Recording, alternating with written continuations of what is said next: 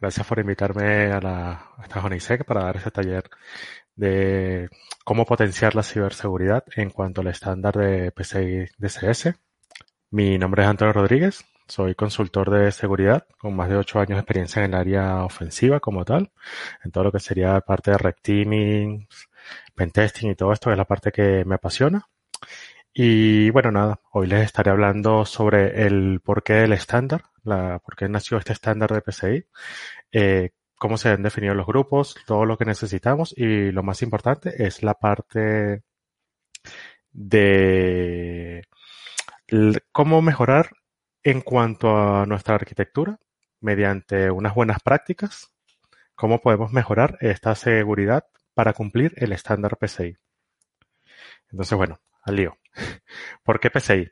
Antes de que existiera PCI, hace bastante tiempo, antes del, 90, del 2016, eh, no existía PCI como tal y todas las empresas de industrias de tarjetas de crédito, Visa, Mastercard, las más conocidas, cada uno tenía su framework de seguridad de cumplimiento que decía, si vas a utilizar mi tarjeta de créditos, tienes que cumplir estos procedimientos. Entonces Mastercard era otra, Visa era otra.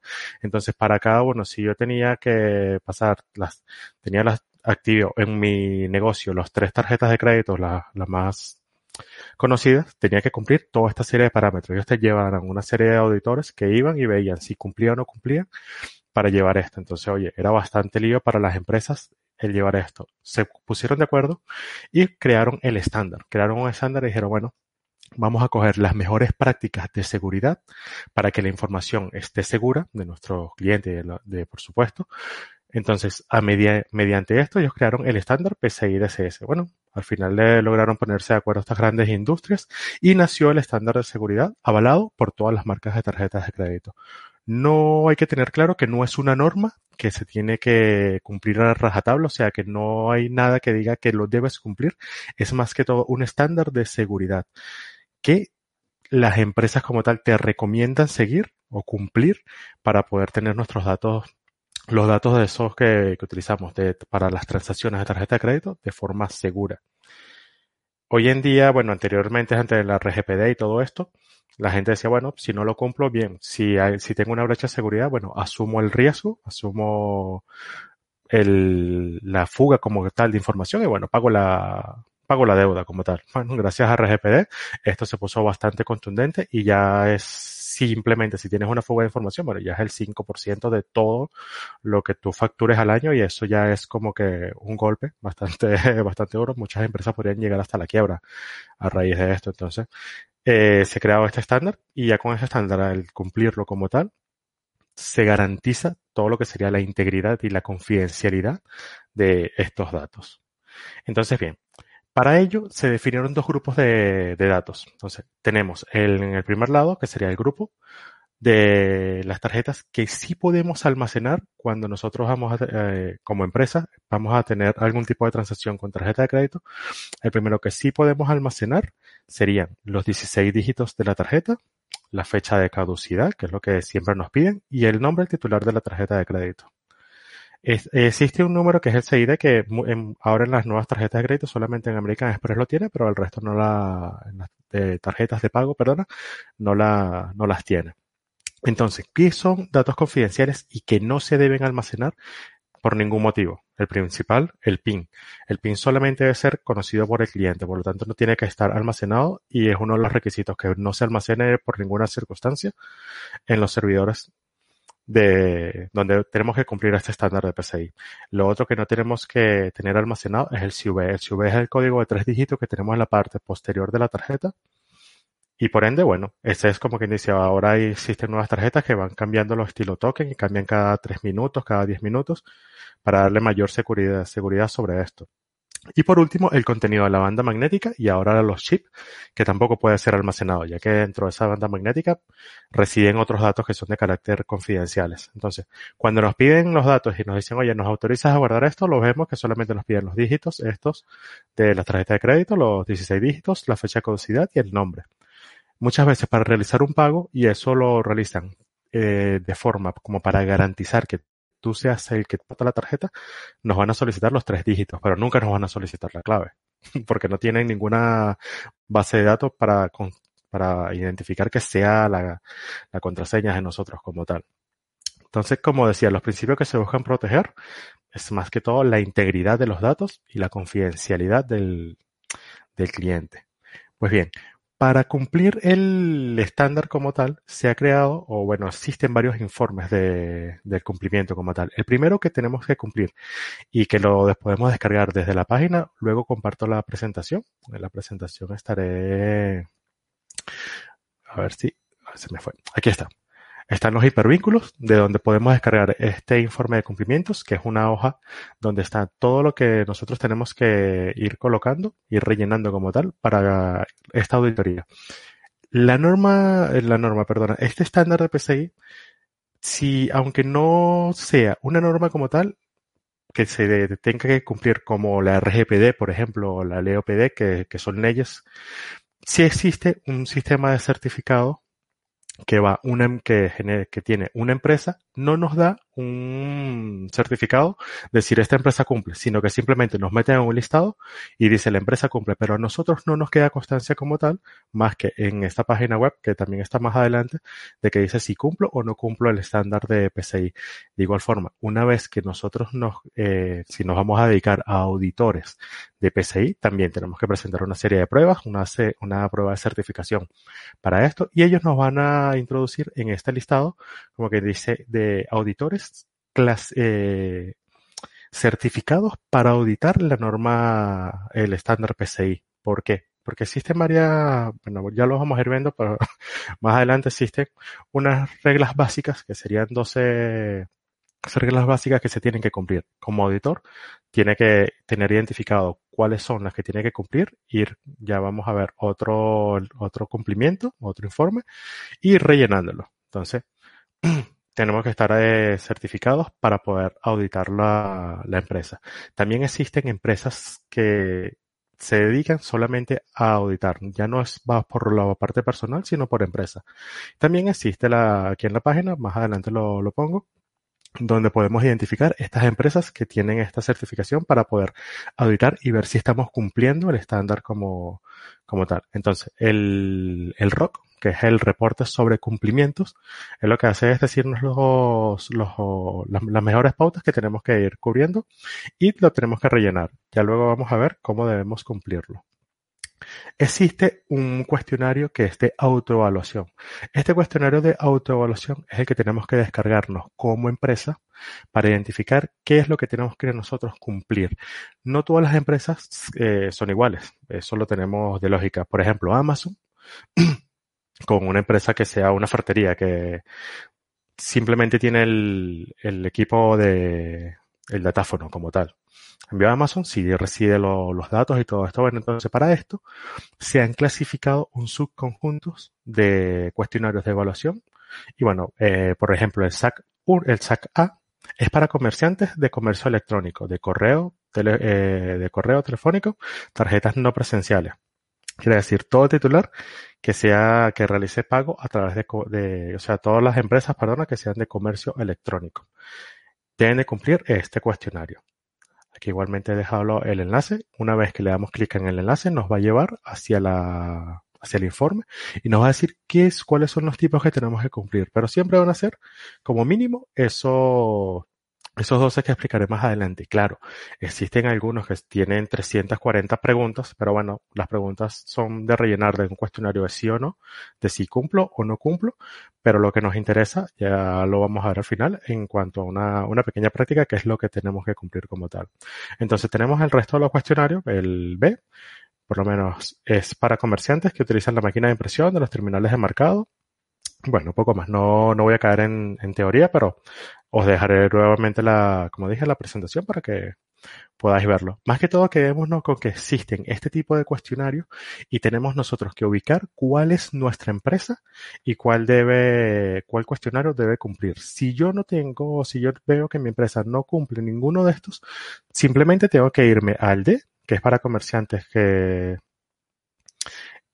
que no entran dentro de ninguna clasificación y pues tengo que utilizar este. Bueno, al final este son 360 puntos, 330, 300 preguntas que bueno, que, que me imagino que están relacionadas ya todas las que están dentro de los cuestionarios anteriores. Pero es como quien dice, oye, ya que no cumplo ninguno de los requisitos anteriores porque no sé dónde cabe mi empresa, porque utilizo tarjeta de crédito, pero la tarjeta de eh, los medios de pago no son, no los reciben en mi, en mi data center, sino que reciben el data center otro que yo tengo alquilado. Y bueno, existen bastantes complejidades y en este caso, si no conocemos, simplemente nos vamos al último cuestionario, lo rellenamos, un cuestionario de autoevaluación, lo tiene que rellenar la empresa y a raíz de eso ya podemos tener, como quien dice, una puntuación identificativa de si podemos pasar la, el cumplimiento del estándar o no.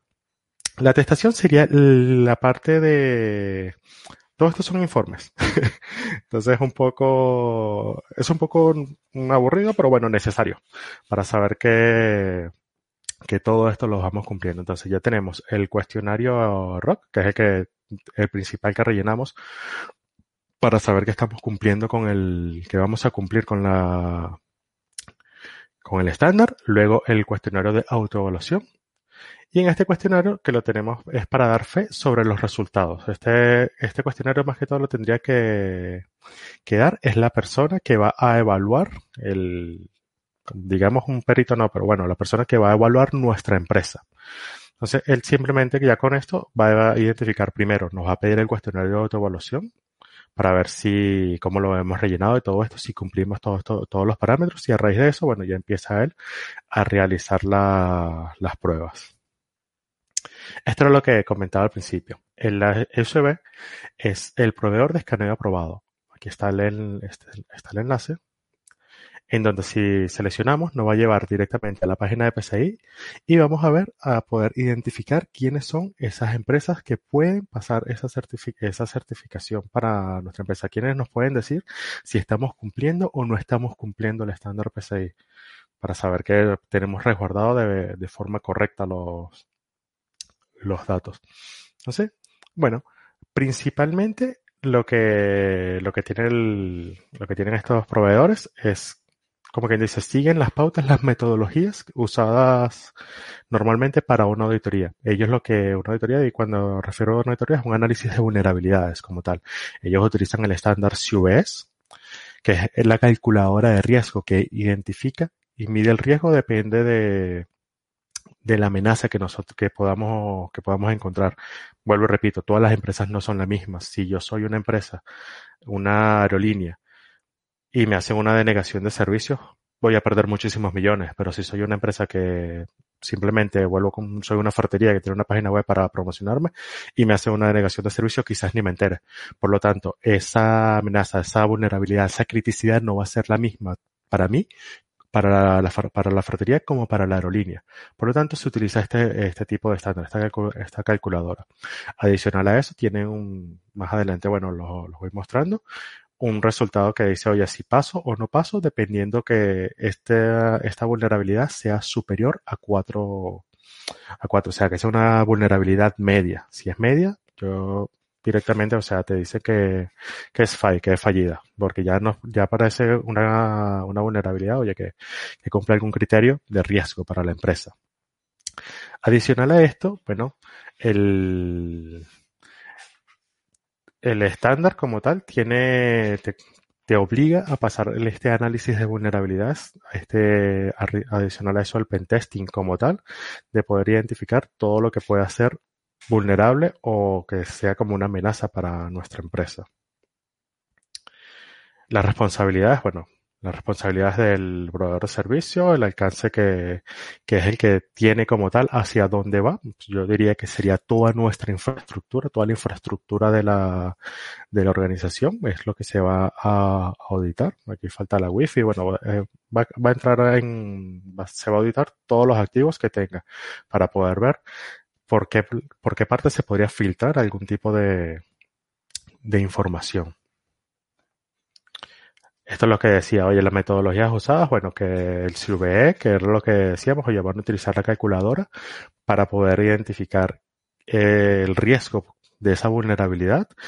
Las vulnerabilidades se van a estar basadas en el estándar de National Vulnerability Database, que es donde están todas las vulnerabilidades cargadas hasta el momento, con un, con una puntuación, que una vez que se, se descubre, bueno, como se habían descubierto según todo esto, se le añade una puntuación, pero siempre vamos a tener la puntuación de la calculadora de nosotros. Más que todo, este, esta vulnerabilidad es como para dar a conocer de que la vulnerabilidad existe, que fue reportada en algún momento, si existe algún parche, todo esto, y esto es lo que comentaba al principio.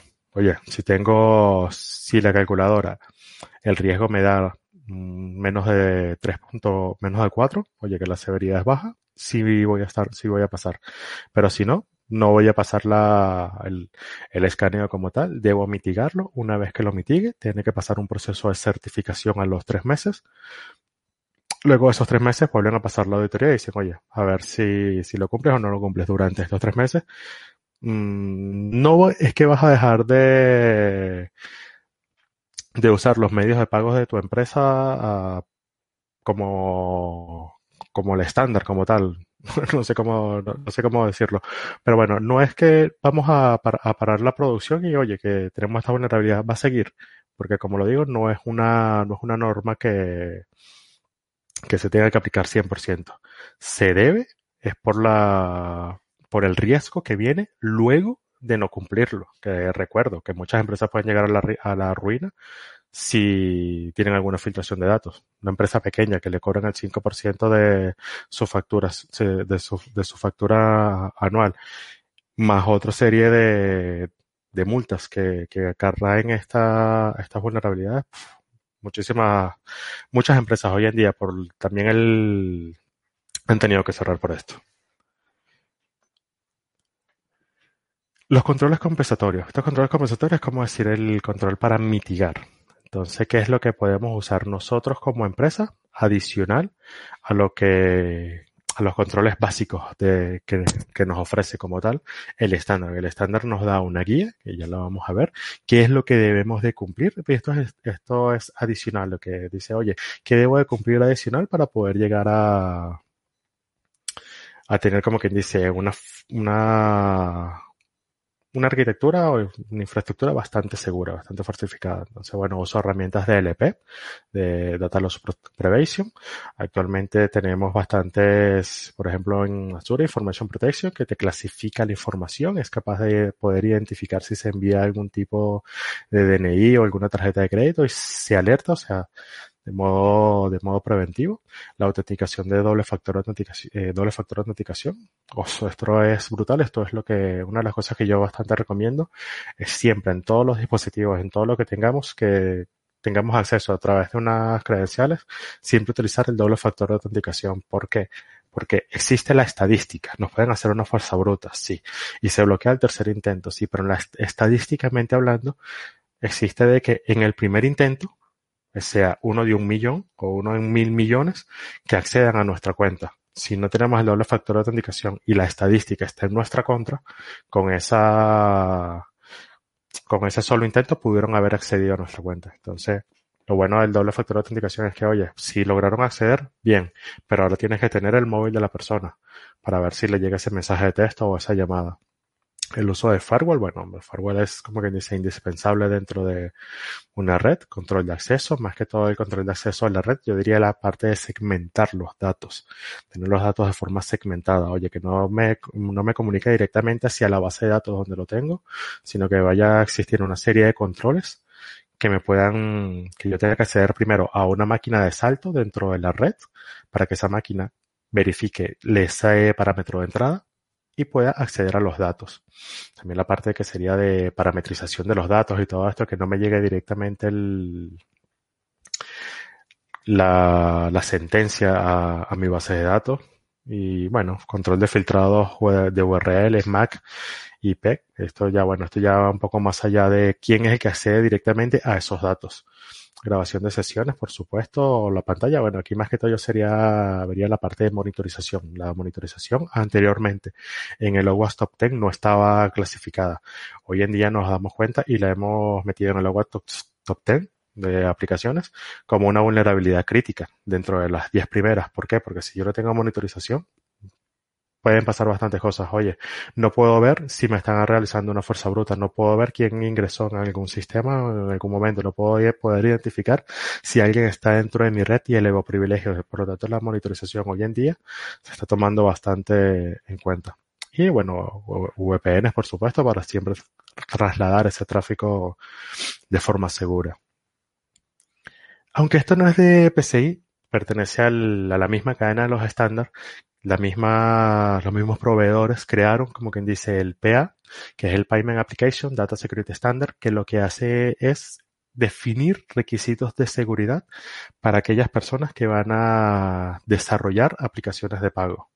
Entonces tienen una, tienen parecido a, lo que sería como que dice, ellos nos ofrecen 12 puntos que, que los vemos aquí en cuanto a PCI y en, y en el PA de qué es lo que tenemos que cumplir para poder eh, estar de forma segura. Claro, estos son 12, como quien dice, y lo dejo a título personal, así como que, oye, te dejo esto, pero cada uno se despliega y tiene, una, tiene un listado de cosas que tenemos que cumplir bastante, bastante robusto. Pero, a grosso modo, ¿qué es lo, qué es lo primero que, que tenemos que, que ver en nuestra empresa y decir, oye, si lo cumplo o no lo cumplo, y ya ver si lo cumplo, bueno, a, que tengo que meterle adicional para poder cumplir este tipo de mejores prácticas como tal.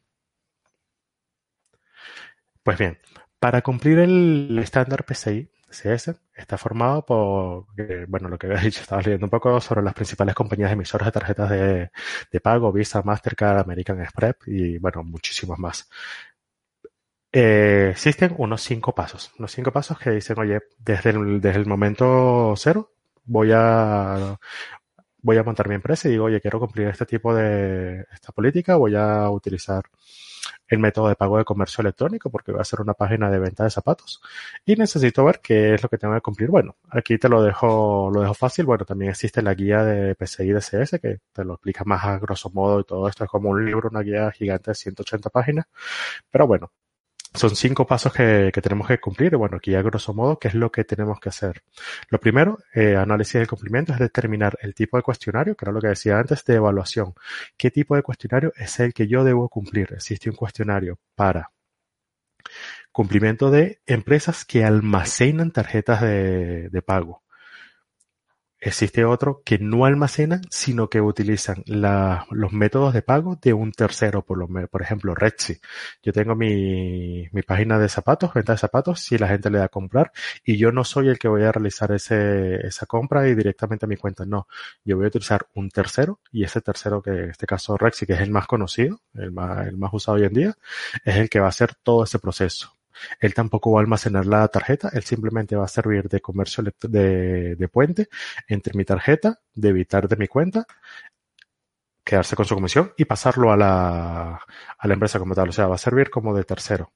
entonces eh, existen esta serie de cuestionarios que te dicen, oye, si utilizas un tercero para pasar esto, si almacenas las tarjetas de crédito, si tú no, no tienes nada, pero no tienes nada que ver con, con la, con la transferencia ni, nada de esto, pero tienes un cacharro esto postventa, que de bueno, al fin y al cabo también se conecta a internet y es nuestra responsabilidad si alguien se, se conecta, que muchas veces lo hemos visto y es esnifa el tráfico y puede robar ese tipo de, este tipo de datos. Y bueno, lo primero es esto, identificar el, el cuestionario. Lo segundo es valorar la valoración de riesgo y priorización de acciones. Una vez que se lleve a cabo la evaluación, que es ese cuestionario que decimos, oye, que, tengo que cumplirlo y todo esto, es intentar identificar qué tengo, cuáles son mis amenazas y de qué forma puedo mitigarlas, de qué forma puedo yo proteger ese, ese entorno, que lo que me ha salido que diga que no cumplo, de qué forma puedo hacer cumplirlo. Entonces, bueno, el tercer paso es el programa de cumplimiento. Completar el informe correspondiente, el ROC, que era lo que, lo que comentaba antes. Oye, aprobar el escaneo de seguridad, que esto no lo viene a realizar esa persona certificada o esa empresa certificada. Entonces, ellos lo que van a hacer es identificar nuestra evaluación, ven si cumplimos o no cumplimos, y ya luego pasar ese, ese informe de cumplimiento. Lo primero, el escaneo de vulnerabilidad, si cumple o no cumple, si tiene, si de ese escaneo lo que ha salido de mi escaneo de el escaneo personal, que el autocuestionario, perdona, que es el que yo realizo, si yo he aplicado las mitigaciones correspondientes, si existe una monitorización y todo esto, si yo he seleccionado ya medidas y controles de seguridad y todo este tipo de cosas para disminuir el riesgo. Es lo que va a estar enfocado en ese, en ese informe. Y bueno, la, la cuarta sería la implantación del requerimiento PCI. En este caso, es la declaración de cumplimiento. Es otro, como quien dice, más, más burocracia. es otro informe que tenemos que nosotros que cumplir, pero bueno, ya aquí va más a grosso modo, aquí son, se, lo que indican son las políticas de seguridad, la configuración, equipos, guías de bastionado que yo tengo que tener para todo lo que, para toda mi empresa como tal, eh, unas guías de gestión de procesos de gestión de cambio en caso de que vaya a realizar algún tipo de, de cambio según lo, que haya encontrado, mm, respuesta a incidente, por supuesto, monitorización, el hacking ético, que es lo que realiza, bueno, si lo cumplí o no lo cumplí, y las guías de desarrollo seguro. Esto más que todo es como que dice el requerimiento que es otro, otro informe que dice, oye, si en mi empresa lo tiene, y oye, si lo cumple, si cumplen todo esto. Y por último, que sería el quinto paso, y es uno de los, de los más largos, pero bueno, aquí como que dice en resumen, este, el quinto paso es un informe completo, que es el reporte que va a generar la empresa que contratemos o el, o el auditor. En este informe, bueno, irá todo lo que serían todos los datos de nuestra empresa, que sería la primera parte, información de contacto, eh, fecha y plazos de la auditoría, la versión de PCI que estamos utilizando, en este momento estamos en la 3.1, el resumen de la descripción de negocio que, mi negocio como tal, o el negocio que, está, que, que se está auditando, un diagrama de la red a bastante alto nivel para poder identificar qué es lo que, todos los componentes de la red y cuáles componentes fueron auditados, que me, tiene que ser todos, claro, pero para poder entender un poco más la, arquitectura, la infraestructura del cliente. La descripción del alcance y los trabajos, bueno, esto va dentro de los cuestionarios. detalles sobre el entorno editado, que aquí, bueno, más de la parte que serían los diagramas, oye, que no se almacenan los datos de las tarjetas de crédito, de las tarjetas de pago, perdón, el hardware crítico que se ha encontrado, que serían las bases de datos, los software que he utilizado, y bueno, todo, todo esto dentro del reporte. Eh, los resultados de escaneos trimestrales, esto es porque cada, según el, nuestra empresa como tal, o sea, lo que, lo que estemos usando y el cuestionario de autoevaluación nos dice cada cuánto tiempo tiene que pasar una auditoría de seguridad. Entonces, como mínimo, es una trimestral. Entonces, si siempre va a ser mínimo una trimestral que tenemos que, que tenemos que tener pasada conforme con respecto al, para poder estar dentro del, como quien dice, de, de la parte perfecta en cuanto al cumplimiento. Y por último, bueno, el resultado y observaciones, que es lo que presenta el informe como tal de, de cumplimiento. Y bueno, creo que voy un poco rápido. Pues nada, esto es, como quien dice, ya, ya conocemos, mmm, que lo he dicho como que bastante rápido para no aburrirlos, no entrar en detalles sobre todo este tipo de cosas. Pero bueno, que, nos quede claro, si vamos a cumplir la norma PCI, lo primero que tenemos que tener es ese cuestionario de autoevaluación eh, completo y ver si cumplimos o no cumplimos y si no cumplimos, bueno, ir cumplimentándolo hasta tener el, el cuestionario como que dice, oye, con todo, ok. Las, los análisis de vulnerabilidades que aunque no sean para el, para el, estándar como tal, pero de igual forma me va a servir a mí como empresa saber y conocer el estado de mi empresa en cuanto a las vulnerabilidades que pueda encontrar en las máquinas, en las máquinas o en, la red que, que, estoy usando. Pero bueno, tener eso también eh, aprobado. Oye, que no tenga ninguna vulnerabilidad media, crítica, alta, claro, no, no debe existir. Debo también tener identificado qué métodos de mitigación que puedo tener en caso de que ocurra algún tipo de incidente. Tengo que tener planes de resguardo, tengo que tener un plan de salida, un plan de escape que sería, oye, si el día de mañana me deja de funcionar un proveedor de servicio, ¿cómo puedo yo saltar al otro? para poder mantener la continuidad del negocio, realizar los backups correspondientes, bueno, ya todo esto. Y adicional, ya todo esto visto y el informe que nos genera al final, quiénes son los actores en cuanto a quién va a certificar mi empresa, a quién debo yo de contratar, porque muchas veces decimos, bueno, está bien, yo quiero cumplir el estándar, pero ¿cómo hago para cumplirlo? Entonces, bueno, ya sabemos que existen unas, unas empresas eh, definidas que ya se han certificado para poder eh, certificar de que cumple, de que cumplimos el estándar. O personas, o sea, que no sean empresas, sino personas naturales que van a poder realizarnos este tipo de auditorías. Y bueno, nada, llegamos a la parte, una de las partes más importantes. La parte más importante porque eh, el estándar como tal nos dice que debemos cumplir sí o sí estos 12, estas 12 directrices como tal. Entonces, la primera, que sería desarrolla y mantenga redes y sistemas seguros. No, nos queda bastante claro. Proteger los datos del titular de la tarjeta. Mantener un programa de administración de vulnerabilidades. Justo lo que veníamos hablando. Implementar medidas sólidas de control de acceso. Supervisar y evaluar las redes de, con regularidad, por supuesto. Y mantener una política de seguridad de información. Cuando digo política es lo que hablábamos antes. Oye, saber conocer ese tipo de políticas que tenemos en nuestra empresa, si tenemos guías de bastionado, si tenemos guías de desarrollo seguro, que se cumplan todo ese tipo de, políticas. Y bueno, cada una de ellas, de estos 12 directrices, tienen, se despliegan y son bastante, o sea, bastante gruesas, pero más que todo lo que dicen es, lo que quieren es llegar al punto de poder identificar y desgranar el, cumplimiento como tal. Oye, desarrolle y mantenga redes y sistemas seguros. Nos queda así como que, bueno, ¿qué tengo que hacer? Pues la guía nos los dice. Si accedemos a la guía, en la página 20, esta es la guía esta es la última guía que se ha creado justamente para el cumplimiento del desarrollo del, del estándar PCI y esta es la guía original. También he dejado el enlace puesto para que se puedan, puedan descargarla y todo esto podamos identificar, porque aquí solamente he metido los, los, controles en la primera página, pero los controles son bastante amplios y lo que nos van a ir diciendo es ayudándonos para identificar, oye, desarrolle y mantenga redes de sistemas seguros, ¿de qué forma? qué es lo que tengo que hacer, qué es lo que tengo que cumplir yo como, como empresa. Entonces, bueno, lo principal que nos pide es que tengamos un firewall.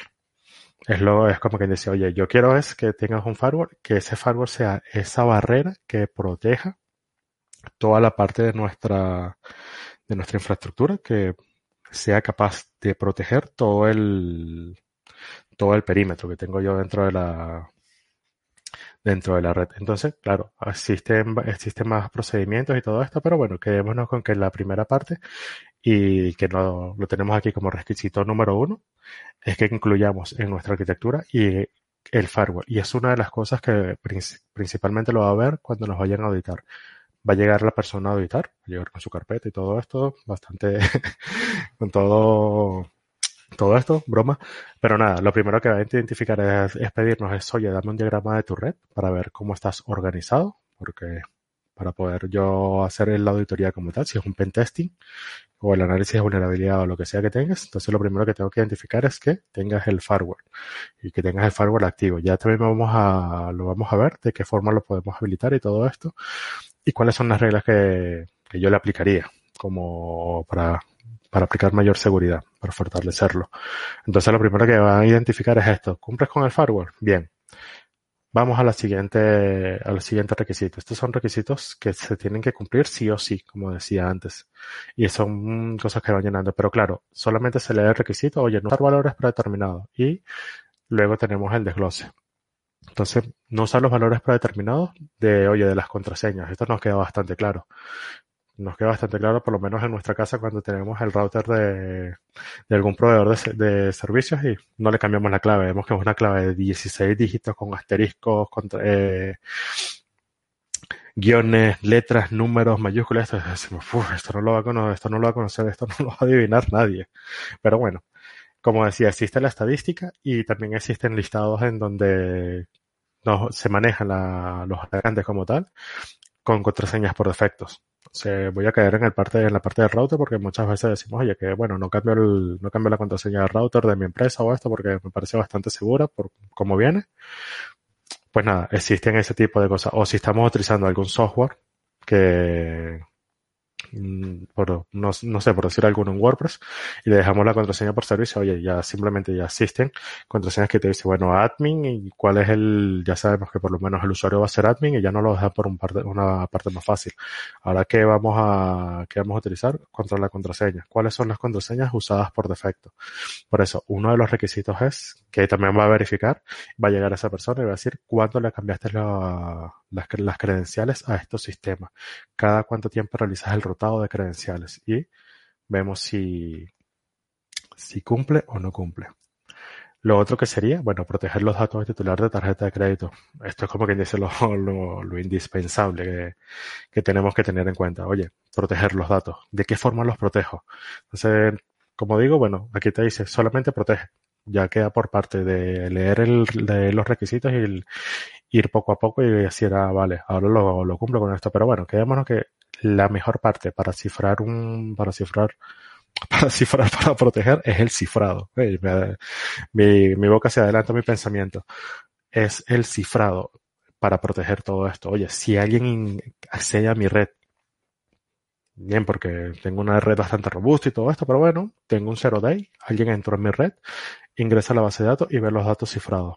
Wow, mira que, mira cómo me salvo, pero si esos datos no están cifrados, logran, logran una fuga de información, logran robarse los datos, wow, en la que, en el lío que me meto, si se roban las bases de datos y están cifrados, bueno, para que descubran la clave cifrado, creo que bastante les va a costar. Entonces, lo principal es tener estos datos enmascarados, creo que es uno de los requisitos más adelante, y sobre todo siempre protegerlos de la forma cifrada. Todo el almacenamiento que, que, que tenemos, que usemos, cifrado. Bueno, aquí ya, ya no los deja mejor.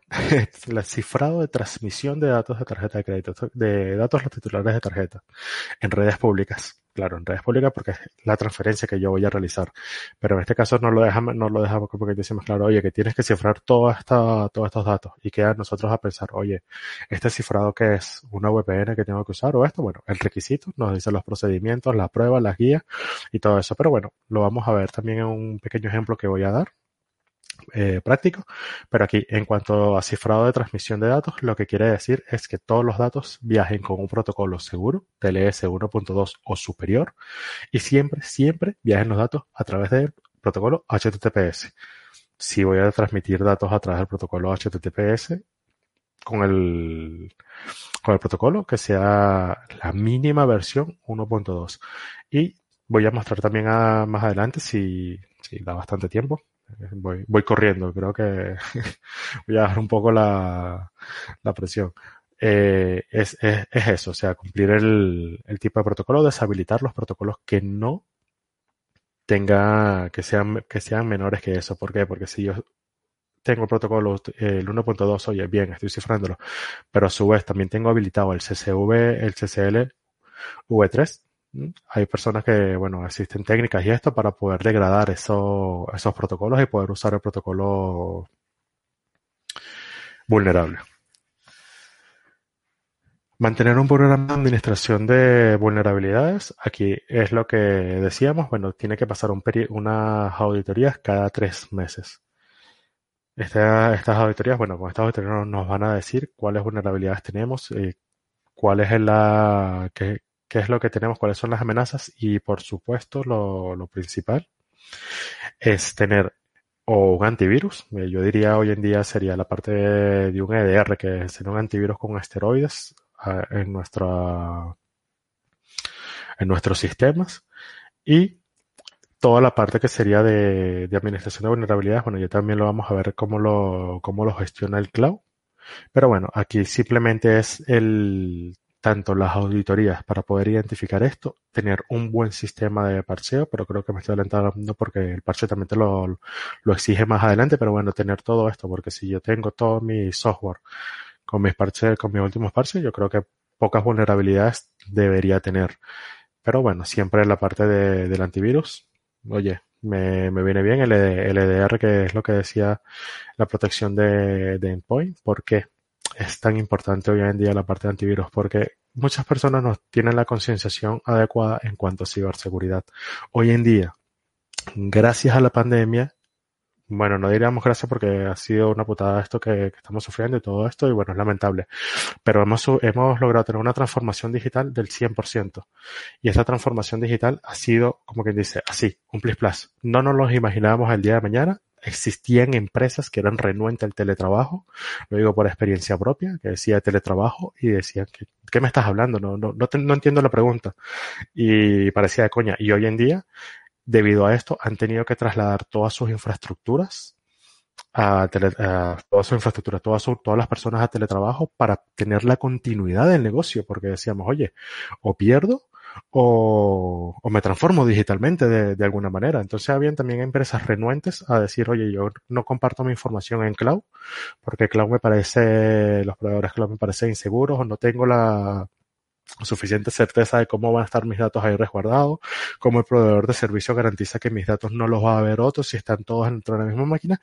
Pero bueno, a medida de, de esta transformación digital y de todo esto que estamos sufriendo hoy en día, han tenido que, que ceder como tal y comenzar a, a, subir datos en el cloud. Oye, ¿por qué, ¿por qué digo el cloud? Porque es la, es la forma más rápida de no realizar alguna inversión grande y que todas las personas se puedan conectar a un mismo recurso. Entonces, bueno, vemos, vemos un poco más. Bueno, me, me fue un poco de lo que iba. A lo que iba era esto, que la concienciación. ¿Por qué? Porque entonces estoy en mi casa, me llega un phishing que ha sido preparado directamente hacia, ya estudiaron la empresa y todo esto, dijeron, bueno, esta es la persona, esta es la persona que yo creo que tiene menos conocimiento sobre seguridad y esto, y le voy a mandar este enlace con un phishing. Y esa persona cayó en un phishing. Y ya se hicieron con mi, con el ordenador. Una vez que están dentro de mi ordenador, vengo yo y me conecto a la VPN. Al conectarme a la VPN, ya el, el atacante como tal puede acceder a, la red. Ya la red está comprometida. Y si no es simplemente compromet, eh, comprometer la red, sino que es un ransomware, que hoy lo vemos muchísimo hoy en día que decimos, oye, ¿por qué hay tantas empresas que caen con ransomware? Que no tienen sistemas de monitorización. Mira, puedes tener el sistema de monitorización de la NASA, puedes tener absolutamente todo, pero si una persona clica donde no debería estar, poco se puede, poco se puede hacer ya. Entonces, aquí lo que quedaría sería la parte, como dice, el mejor antivirus es la concienciación de la, de las personas. Pensarlo dos veces antes de darle clic a, a un enlace que, que no conocemos. Lo otro, que sería un requisito indispensable, pero para cumplirlo, bueno, ya tendríamos que irnos a las guías de bastionados y eso sería desarrollar y mantener sistemas de aplicación modo seguro aquí como, como lo decía, aquí nos deja más que todo así como que al aire, oye, que tienes, tienes que desarrollar y tener todas las aplicaciones de forma segura. Bueno, el procedimiento nos va a decir qué es lo que tenemos que cumplir, pero aquí lo que, lo que tenemos que quedarnos es, es con esa concienciación de que, oye, uh, las aplicaciones deben de cumplir una serie de parámetros de aplicación de, de seguridad. ¿Cuáles son estos parámetros de seguridad? Oye, los, el estándar te, lo, te los pone, pero si no, necesitamos tener una guía de, con el bastionado de los equipos, una guía en las políticas, decir, oye, que se va a desarrollar esta aplicación, bueno, esto es lo que tiene que pasar, tiene que pasar primero por un análisis de vulnerabilidades antes de salir a producción, se tienen que mitigar todas las vulnerabilidades mayores a 4.0 en, según el estándar, para que esta aplicación sea segura, tenemos que pasar eh, la parte de inyección de código, oye, que cómo me van a parametrizar los datos y todo eso. Todo esa guía, esta es como que decía, una guía que tenemos que tener, pero este estándar, como digo, es bastante amplio y nos los dice, nos, nos, nos deja los requisitos más abajo en la guía y nos va diciendo que tenemos que cumplir y que no. La leemos con calma y ya sabemos qué es lo que, qué es lo que tenemos que, que tener como tal. Lo otro sería implementar medidas sólidas de control de acceso. Bueno, en, en cuanto a las medidas de control de acceso, una de las que yo creo que sería la primordial, lo primero es limitar el acceso de administrador. Lo segundo, siempre doble factor de autenticación. Era lo que decía, oye, he visto bastantes aplicaciones que dice, oye, que me han hackeado la aplicación. Y dice, ah, pero ¿qué ha pasado? Nada, hicieron una fuerza bruta, entraron en el servidor. ¿Y cómo entraron? No, no teníamos el puerto 22 expuesto.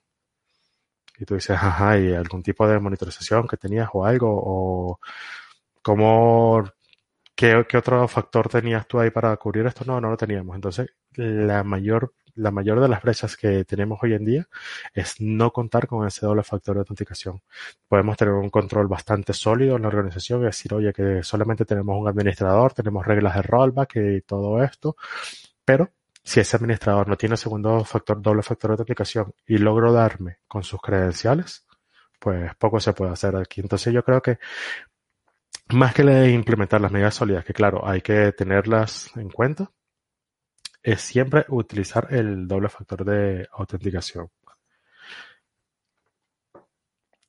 Lo otro sería identificar y autenticar accesos a los componentes del sistema. Esto va más que todo basado a la parte de, de monitorización qué es lo que tenemos nosotros que, monitorizar, oye, el acceso, quién, quién accede, quién se autentica, por qué se autentica, qué, cuáles son los permisos que, que tiene este sistema, que debe tener esta persona. Y bueno, como vuelvo y repito, bueno, tenemos aquí una breve guía con la explicación de, de cómo cumplir ese control. De igual forma, no apresuréis. Estaré dándoles unas pautas en, cuanto al cloud, qué es lo que tenemos que nosotros cumplir y cómo verlo para cumplirlo. El requisito, o el otro requisito, bueno, restringir acceso físico a los datos titulares de tarjetas de crédito. Oye, cuando decimos restringir acceso físico, si lo tenemos en cloud, ahí ganamos un punto porque no van a poder acceder eh, de forma física tan fácil. Pero decimos, oye, tengo mis datos en el cloud no acceder en físico, sí, pero pueden acceder a nuestro portátil. Y en nuestro portátil tienen el acceso al portal a donde yo me comunico a esa infraestructura. Entonces es cuando decimos, oye, yo puedo tener acceso físico, bueno, lo tengo que tener controlado con biometría, con, con, con tarjetas de acceso, con muchísimas cosas, pero ahora que estamos desde casa, es ese control físico, oye, ¿quién tiene acceso a mi ordenador? ¿Quién tiene acceso a, bueno, a nuestra casa no le abrimos la puerta a cualquiera. Eso era lo que decía en una de las conferencias anteriores, que decía, oye, si no le abrimos la puerta de nuestra casa a cualquier persona, ¿por qué le abrimos cualquier correo sin conocerlo? Bueno, eh, es lo que nos da la libertad del, el Internet. Pero bueno, en cuanto, bueno, restringir el acceso físico, es más que todo es donde se almacenan en los, los data centers como tal. Entonces, ¿qué es lo que tienes que, qué es lo que tienes que cumplir? Bueno, aquí nos va dejando una serie de pasos de todo esto donde se están almacenando los, datos, acceso físico a ese data center como tal. Si lo tenemos, como lo repito, en el cloud, bueno, fenomenal. Era un plus decirlo de lo del portal porque, bueno, vale, tienes todo, tengo todo acceso físico, es como que dice, tengo voy a hacer una fiesta en, un local y no me dejan pasar.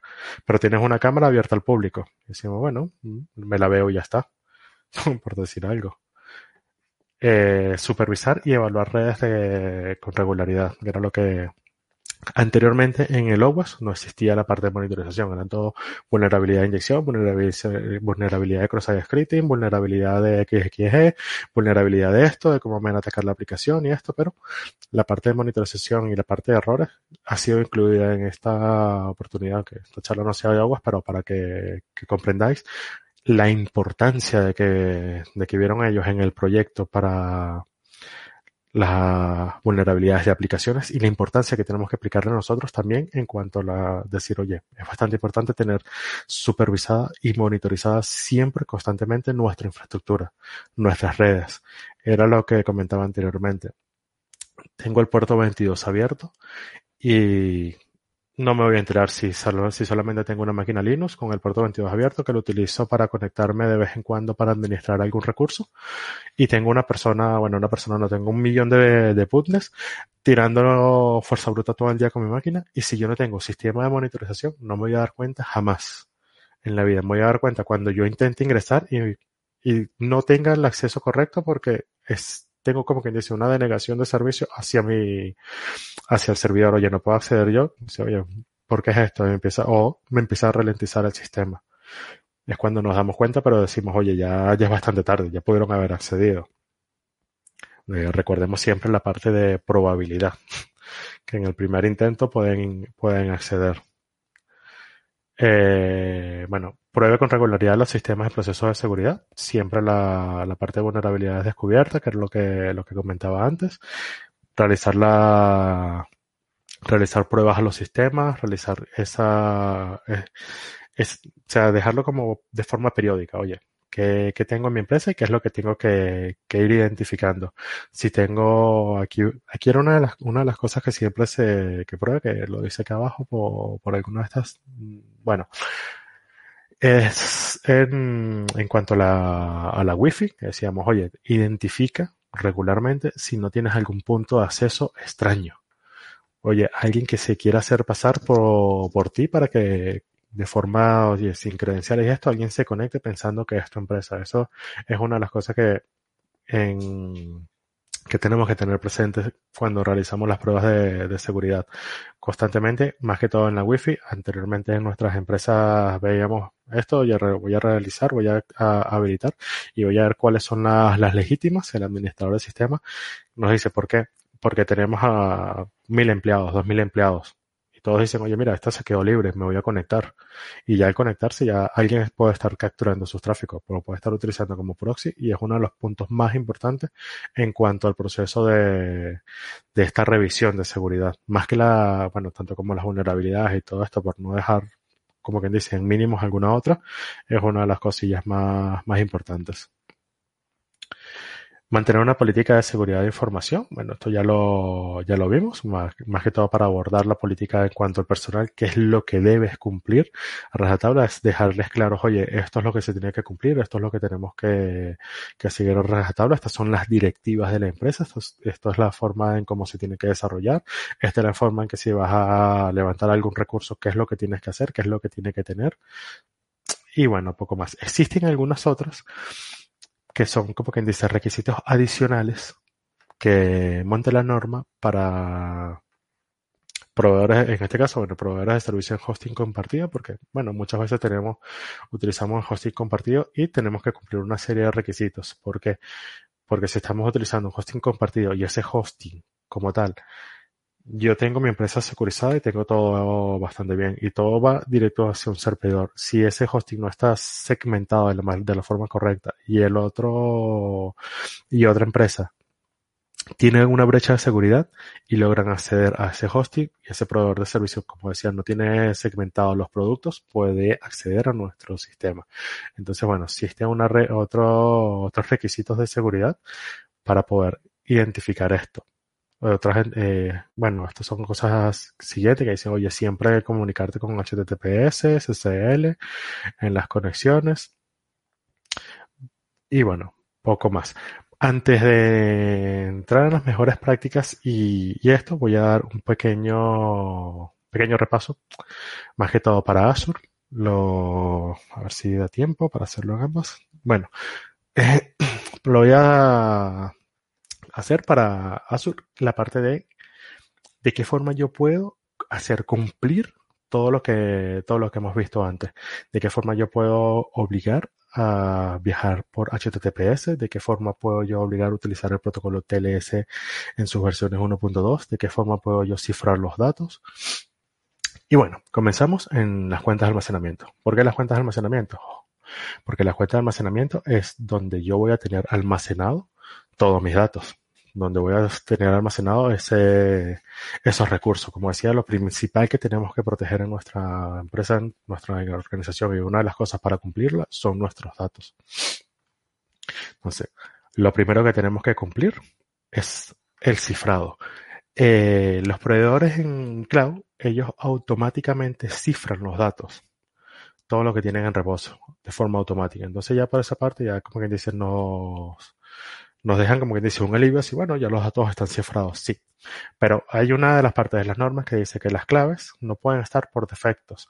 Aunque aquí las claves son administradas por Microsoft, no son claves por defecto, según el cumplimiento del estándar como tal, hay que, tenemos nosotros que ser dueños de, de la administración, de la gestión de, esa, de esas claves. Ya sabemos que está cifrado, entonces simplemente aquí entramos a cifrado y seleccionamos claves administradas por el cliente. ¿De qué forma? Accedemos al, al almacén de claves. Tenemos, si tenemos alguna, el key vault como tal, que es donde nosotros vamos a almacenar todas nuestras claves, nuestros secretos y todo esto. Yo tengo ya uno, yo tengo varios, creado para hoy. Y aquí selecciono mi clave. Ya con esto, ya yo no estoy dejando al proveedor de servicio que administre las claves. Ya por esta vía, yo tengo ya mi key y ya tengo todo definido en cada cuánto tiempo voy a hacer la rotación de las claves, cada cuánto tiempo voy a administrar esto, lo voy a cambiar las versiones y si alguna clave se compromete, cambiarla rápidamente por esta vía. Pero bueno, ya estoy cumpliendo, como quien dice, parte del, del estándar, al no tener las claves por defectos y las tenerlas administradas por mi,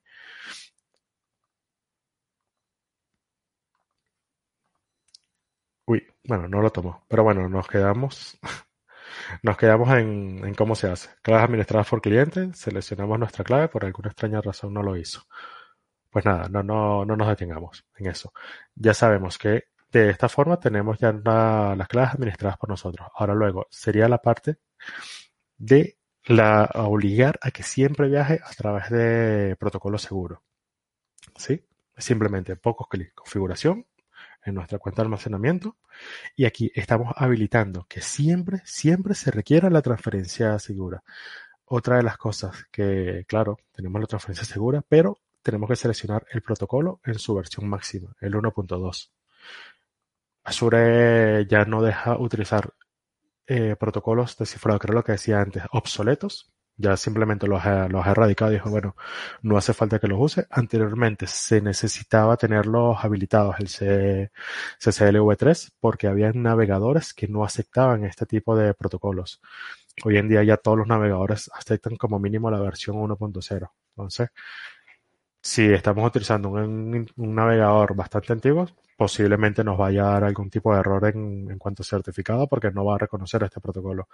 Pero lo normal sería es esto. Y más adelante, bueno, los que vayan saliendo irán estos dejando de, o sea, haciendo de, cuando sean más obsoletos, simplemente dejarán de existir. Y, por supuesto, permitir acceso público deshabilitado. Como decía, ya por aquí estamos cumpliendo la parte de transferencia segura, que era el requisito número 3 que nos pedía, que siempre los datos viajaran cifrados y con un protocolo seguro. Aquí estamos cumpliendo la parte de segmentación, de que para acceder a este recurso yo no tenga que hacer, no, te, no pueda acceder de forma, de forma pública. No, ya está aplicando una, una segmentación adicional. Con respecto a la segmentación, si nos vamos a firewalls y redes virtuales, vemos que aquí se pueden conectar todas las redes. Aunque se conecten de forma segura, se podrán conectar todas las redes. Y eso yo no lo quiero, porque el requisito, una de las cosas que nos pedía era que estén las partes segmentadas. Entonces ya aplico seguridad a través del protocolo HTTPS, un protocolo bastante robusto. Ahora lo que quiero es segmentar las redes, identificar quién es el que tiene acceso. En este caso, bueno, yo voy a colocar mi IP, que sería quién tiene acceso a esa a esta cuenta de almacenamiento y puedo seleccionar aquí las redes virtuales, la que tenga yo yo agregada, añadida. Oye, si yo tengo, aquí no tengo, creo que no, no tengo muchas, pero bueno, si yo tengo una organización bastante grande y quiero segmentar todas mis partes, lo tengo en, lo tengo todo segmentado. Entonces las bases de datos existirán en otro grupo de seguridad que no va a ser el mismo que se conecta directamente a las aplicaciones de directa Internet. Entonces lo que quiero hacer es, como que dice, tener esa máquina de salto que hablaba antes y que esa máquina de salto se conecte directamente a este grupo de seguridad. Entonces aquí estoy evitando que todas las redes tengan acceso y esté segmentado de una forma bastante, bastante robusta. Pues bien, eh, por la parte de cuentas de almacenamiento, yo creo que ya tenemos la parte de cifrado, que viene por defecto. Estamos administrando nosotros las claves, el HTTPS cumplido, que cumple con el protocolo TLS, y el acceso eh, ya lo tenemos bastante segmentado. Otra de las cosas que tenemos que cumplir, bueno, que serían las bases de datos. la base de datos que donde van a recibir esa, esas tarjetas de esas, tarjetas de pago si somos algún proveedor que, que las almacena. Entonces, lo primero que tenemos que, que identificar aquí es el, el cifrado de los datos si está habilitado. Bueno, me fui. Sí, es aquí. Esto ha cambiado, pero bueno, el cifrado de los datos en las bases de datos hay que habilitarlo. Nosotros tenemos lo que tenemos es que habilitarlo, pero en este caso me dice que ya lo tengo habilitado por alguna razón, pero que no estoy administrando yo las claves. Simplemente le voy aquí a administrar las claves porque tengo una clave. Debe ser que cuando lo creé ya había puesto el cifrado, pero bueno, cuando ingresamos aquí en cifrado transparente, él nos da la opción de de habilitar el cifrado o no Ah, no, perdón, estoy en el, estoy en el servidor. No estoy en la, en la base de datos como tal.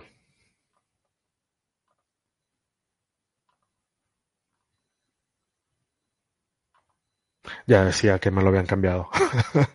Pues nada, aquí lo tenemos. Cifrado de datos habilitado. Simplemente con ese, con el clic y aquí lo voy a tener. Viene por defecto deshabilitado por alguna extraña razón, no, sino que muchas aplicaciones cuando se conectan directamente a la base, a la base de datos nos va a pedir esa, esa clave de, descifrado y todo esto, entonces es cuando se hace un lío a la aplicación para hacer llamado hasta al cifrado.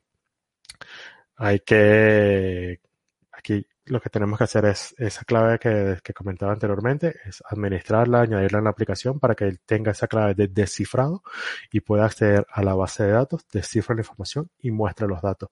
Pero como aunque sea un poco lío, tenemos que cumplirlo y siempre los datos tienen que estar de forma cifrado. Entonces esta es la base de datos que lo tengo cifrado. Y lo otro que, no, que nos exige es que estén enmascarados los datos. Entonces, bueno, yo aquí no tengo no tengo tablas ni nada, ni esquema ni columna, pero vemos, si ingresamos a agregar máscara, vamos a ver que aquí seleccionamos el esquema que tengamos, las tablas, las columnas, y en este sitio nos va a decir de qué forma podemos nosotros enmascarar los datos. Entonces, dentro están en reposo cifrado, pero cuando me los vaya a mostrar, los datos los va a mostrar de forma enmascarada. Solamente me va a mostrar los últimos cuatro dígitos. Oye, esto nos va a aplicar, como quien dice, una doble seguridad en cuanto al, a nuestra base de datos. Nos los exige la estándar. El estándar nos exige que estén cifrados los datos y que los datos estén enmascarados. Entonces, con esto, con esta regla, ya estaríamos cumpliendo el estándar. Oye, enmascárame lo los datos como tal. Y por ese lado, bueno, ya estamos cumpliendo la parte del, del cifrado y el enmascaramiento de, los de los datos. Ahora sí, desde el servidor yo voy a, a obligar para que se conecte única y exclusivamente con... Ah, bueno, otra cosa, ya lo, ya lo vamos a ver, casi se me pasa. Eh, que única y exclusivamente utilicemos el protocolo 1.2. Ya vimos que le habilitamos que siempre se transfieran los datos a través del HTTPS. El protocolo 1.2 de negar el acceso público. Para habilitar esto, antes tenemos que tener como que esa relación de confianza hacia las redes que eh, aquí en mi caso yo he puesto una VNet con una subnet solamente, pero bueno, aquí es donde nosotros tenemos que agregar las redes virtuales a las que tiene que acceder hacia ese servidor de base de datos para ver las configuraciones y todo esto. Pero bueno, quedémonos que con esta parte segmentamos las bases de datos, ya hemos segmentado el storage account, las cuentas de almacenamiento, ahora estamos con las bases de datos. Lo mismo se replica para otras bases de datos, Postgre y bueno, infinidades, son las mismas las mismas configuraciones, igual en firewalls o en configuraciones, es donde vamos a, poder identificar estos valores. Versión mínima 1.2, de negar acceso al público. Perfecto, ya con esto, como quien dice, estoy cumpliendo la... Estoy cumpliendo mi parte de, del estándar. Esto es lo que decía antes. Bueno, las claves administradas por clientes. Selecciono mi clave del, del Key Vault. Y por último, que nos decía, era la parte de auditoría. Esto no lo voy a habilitar ahora porque existe una forma para que se lo habilite de forma automática, que ya lo, mostraré más adelante, pero siempre es habilitar la auditoría. La auditoría era lo que decía antes, es tener todos nuestros componentes monitorizados. Ser capaz de tenerle esa, esa monitorización de todos los de todos los componentes. Aquí estoy viendo para ver si no se me salta alguna configuración. Mm, bueno, si se me salta alguna ya me recordaré. Eh, ajá, en app0 y bueno, aquí también tenemos otra opción para nosotros obligar a nuestras, aplicaciones la configuración como lo dice. Lo bueno de, de, todos los proveedores cloud es que esto nos lo han puesto genial. O sea, para que no se nos olvide nada, para securizarlos de una forma bastante, bastante rápida, controlada. No necesito ser un as en cuanto a la ciberseguridad y todo esto, sino simplemente, oye, tener sentido común y saber qué es lo que voy a aplicar y Oye, me gusta bastante esta parte porque mediante pocos sencillos pasos ya hemos securizado, ya hemos tenido, si tenemos toda nuestra infraestructura con proveedores de servicios en la nube, ya estamos cumpliendo el estándar con, poco, con pocos pasos. Aquí lo que nos va a decir es eh, que nuestras aplicaciones siempre viajen a través de HTTPS y, y el protocolo en su versión mínima 1.2. Ya lo tenemos. Entonces, todas las aplicaciones que yo tenga dentro del app service todas van a estar forzadas a navegar por HTTPS. Recordemos que son dos de los requisitos indispensables de cumplir para cumplir eh, para el estándar como tal. Y son los requisitos que nos dejan al, al, administrador del sistema o al de seguridad de que, oye, ¿qué es lo que tienes que cumplir tú? Porque la parte de seguridad física, la parte de auditoría y eso, bueno, tenemos que cumplirla, pero la auditoría no la realiza un tercero. La parte de seguridad física es lo que nosotros delegamos al proveedor de servicio y, y otras cosas. Entonces lo que a nosotros nos interesa proteger es el dato, que es la, es la parte más importante dentro de nuestra arquitectura y que es nuestra responsabilidad en este caso. Entonces, para proteger los datos, lo principal es que siempre viaje por HTTPS para que no se pueda snifar el tráfico. O sea, snifar es que se capture ese tráfico por alguna extraña razón alguien entró en nuestra red, algún empleado con algunas dobles intenciones haya habilitado algún sniffer y pueda capturar todo ese tráfico que pasa, que bueno, se han visto bastantes casos. Y la versión de protocolo mínimo 1.2, ya que es un protocolo más robusto que los anteriores. Los otros no tienen vulnerabilidades conocidas, eh, con exploits conocidos, perdón, que pueda hacer de botón gordo que, oye, exploto el, la el protocolo y veo algunos sectores que era lo que ocurría en el CSV3, CCLV3. Pero bueno, podrán existir y a medida de lo que pasa el tiempo, bueno, ya se quedarán obsoletos y ya comenzarán a salir nuevas técnicas. Entonces, lo que queremos es siempre utilizar la, los protocolos más avanzados, que es lo que aplican mayor seguridad, y, por supuesto, el HTTPS.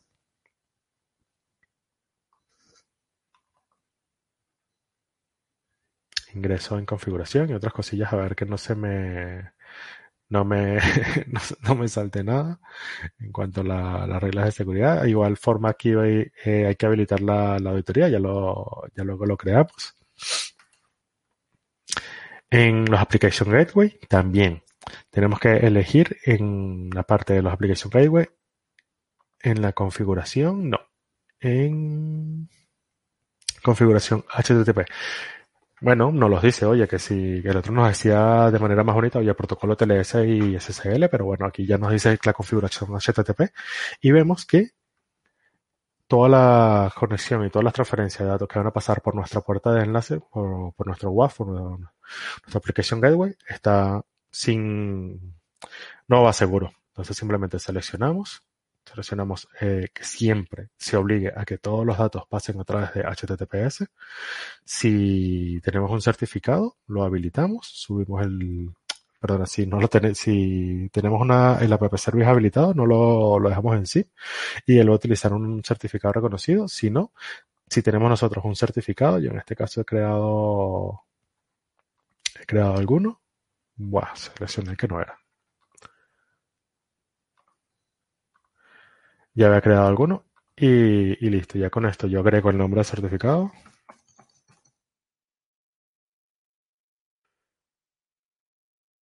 Y ya con esto yo estoy obligando a que todas las comunicaciones que pasen por mi aplicación Gateway viajen por HTTPS, se comuniquen con mi certificado, en este caso, y me bueno, tenga ya todo lo que sería la transferencia de la transferencia de forma segura habilitada.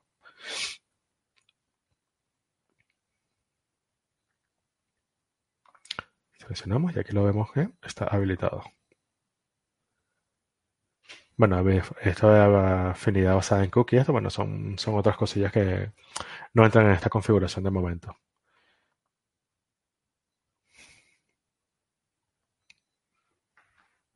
Tiene, se, toma su tiempo un poco porque como está cargando aquí la, la configuración anterior que le, que le dimos, pero bueno, antes este se va a tardar un poco.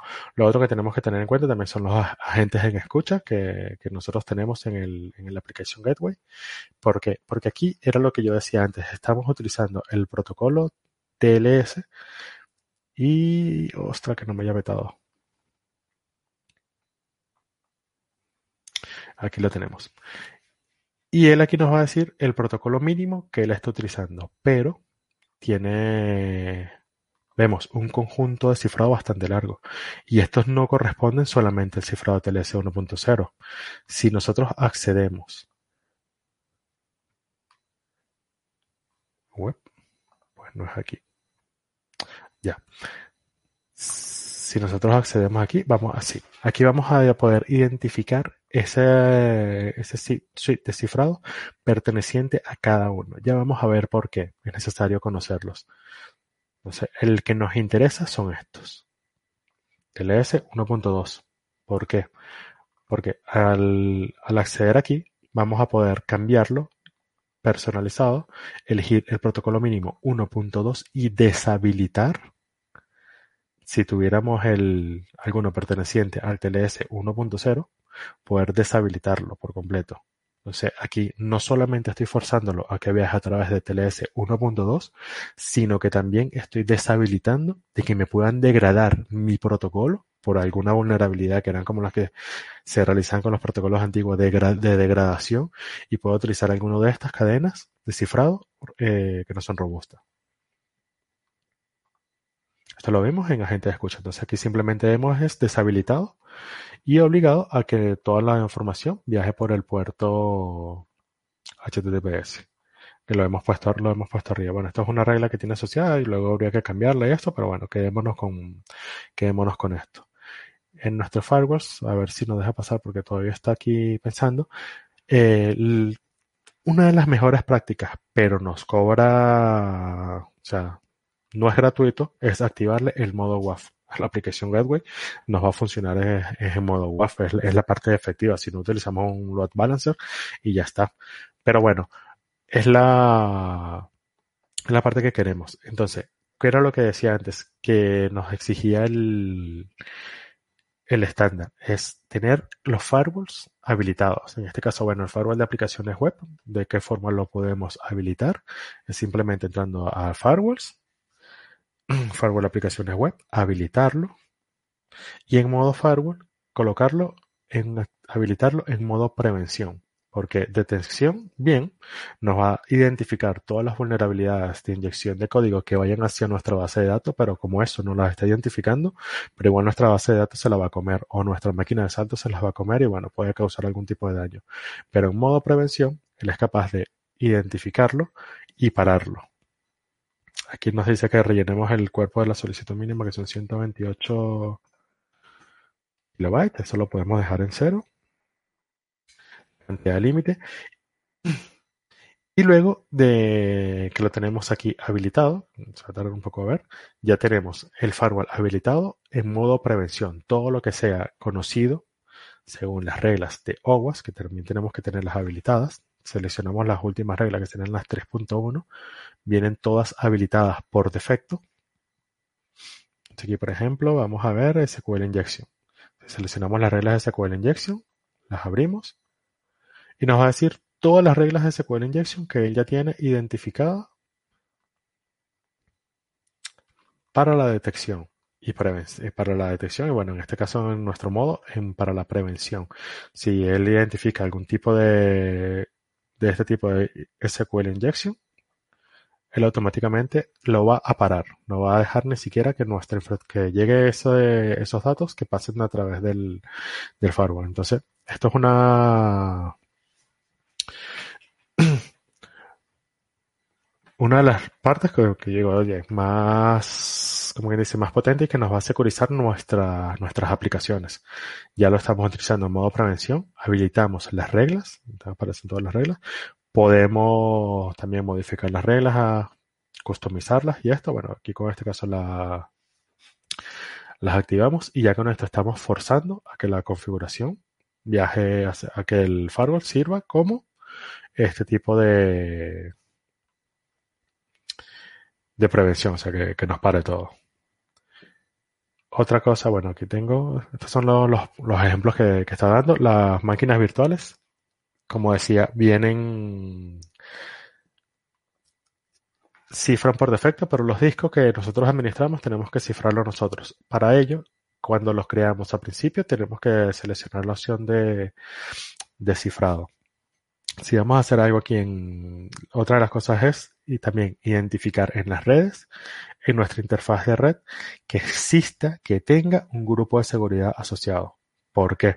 Porque si yo no tengo un grupo de seguridad asociado, dejo mi máquina virtual, como bien dice, al, al público. O sea, si no tengo un grupo de seguridad, simplemente tengo el puerto 3389 abierto, en este caso que es una Windows, y ya la tengo abierta al público.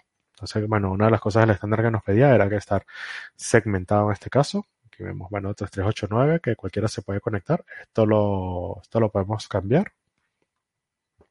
Podemos aquí añadirle, añadir las reglas de que quién quiere que se conecte, cuántas, eh, por intervalos de red y todo esto. Si yo quiero que solamente una subnet se, se conecte a mi, a mi equipo como tal. También puedo habilitar el use and time lo habilito. Una vez que yo lo habilite, él me va a enviar al Security Center. Donde me aparece aquí mi, mi máquina virtual. Me dice, ah, bueno, te lo voy a habilitar. Solicito el acceso. Y él aquí me dice, estás solicitando el acceso al puerto 3389. Sí, habilítalo. A mi IP. Él reconocía la IP desde la que yo me estoy conectando. O indícame un intervalo de, de IP que se puedan conectar si no voy a ser yo la persona que va a administrar esa máquina. Y el intervalo en cuanto a horas. Oye, ¿cuántas horas? Mínimo tres horas. Mínimo tres horas, no. O sea, lo que, lo que querramos aquí. Y le decimos, oye, ábreme, ábreme ese puerto.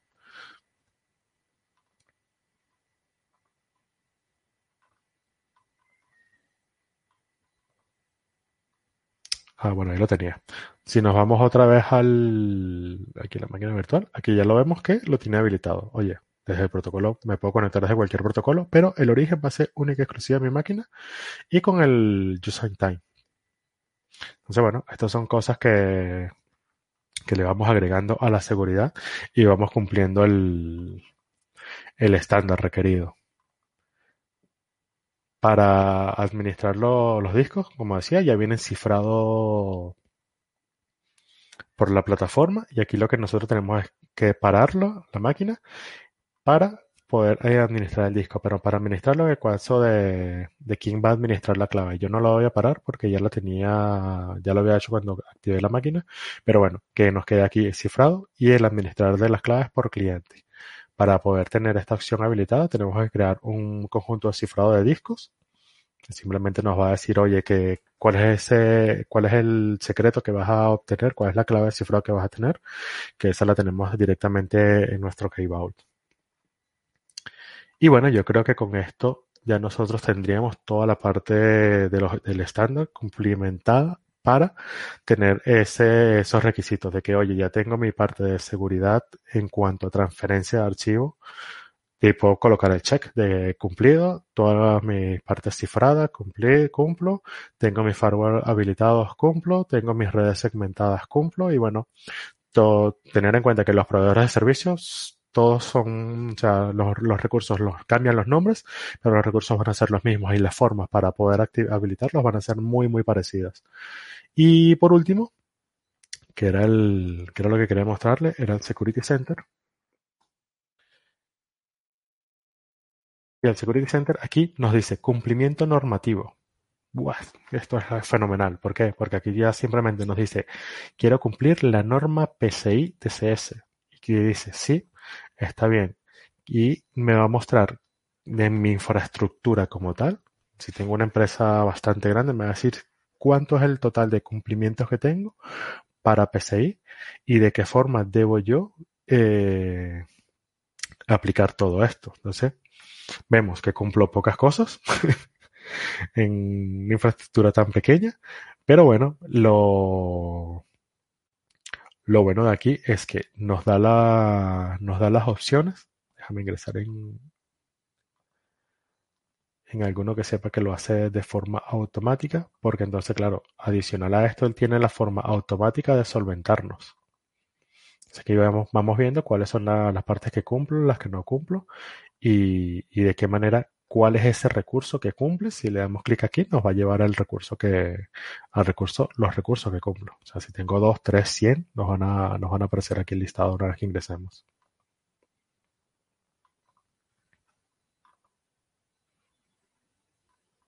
Y no recuerdo cuál era. Son las cosas del envío, pero bueno, no preocupéis, que ya, ya lo veré.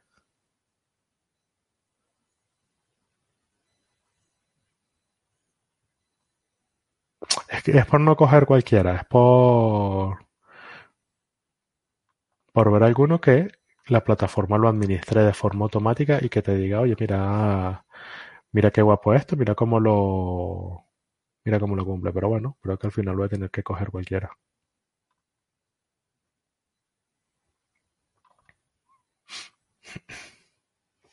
No, estas son configuraciones dentro de la máquina, pero vean que nos va diciendo cómo configurarlo dentro de la máquina para cumplirlo.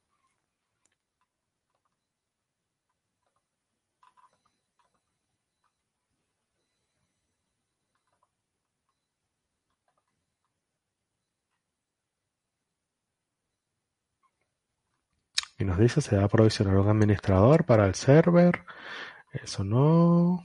Bueno, sí, o sea, son, la, son las cosas que tengo que cumplir. El cifrado de las máquinas virtuales debe estar habilitado. El cifrado de los datos transparentes, que era lo que debe estar habilitado. Este me dice que no lo cumple. Pues debería, porque lo. Ah, bueno, claro, lo acabamos de hacer y, y como lo acabamos de hacer, él no lo toma de, forma inmediata. Pero bueno, seleccionamos ese que lo que nos dice es habilita el dato, eh, el cifrado de datos transparente para proteger los datos en reposo que cumple los requisitos. Nos dice los pasos para la corrección de forma manual, que es lo que acabamos de hacer. Seleccione la base de datos, seleccione cifrado de datos, seleccione activado, guardar y ya con esto cumplimos. Si nos queremos saltar esto, simplemente seleccionamos aquí los que, si tenemos una organización bastante grande, nos van a aparecer todos los activos. Seleccionamos el que queremos, le damos corregir. Y el aquí, bueno, nos va a decir que ya, que ya lo tenía. ¿Por qué? Porque ya lo habíamos, ya lo habíamos cambiado. Pero vemos que la forma que lo hace es bastante, bastante cómoda. En la parte de, cumplir la normativa PCI, ¿por qué? Nos va a aparecer todas las, como quien dice, las mejores prácticas, que es lo que requiere el estándar para complementar el, para tener el estándar habilitado. Cifrado en tránsito. Es que había uno que era la parte de auditoría, simplemente porque no lo teníamos habilitado, que fue lo que dije, no lo voy a habilitar porque aquí en el, en el este no los habilita, pero bueno, no, no me voy a detener más. Simplemente quedarnos con que en Security Center tenemos la puntuación de seguridad de nuestro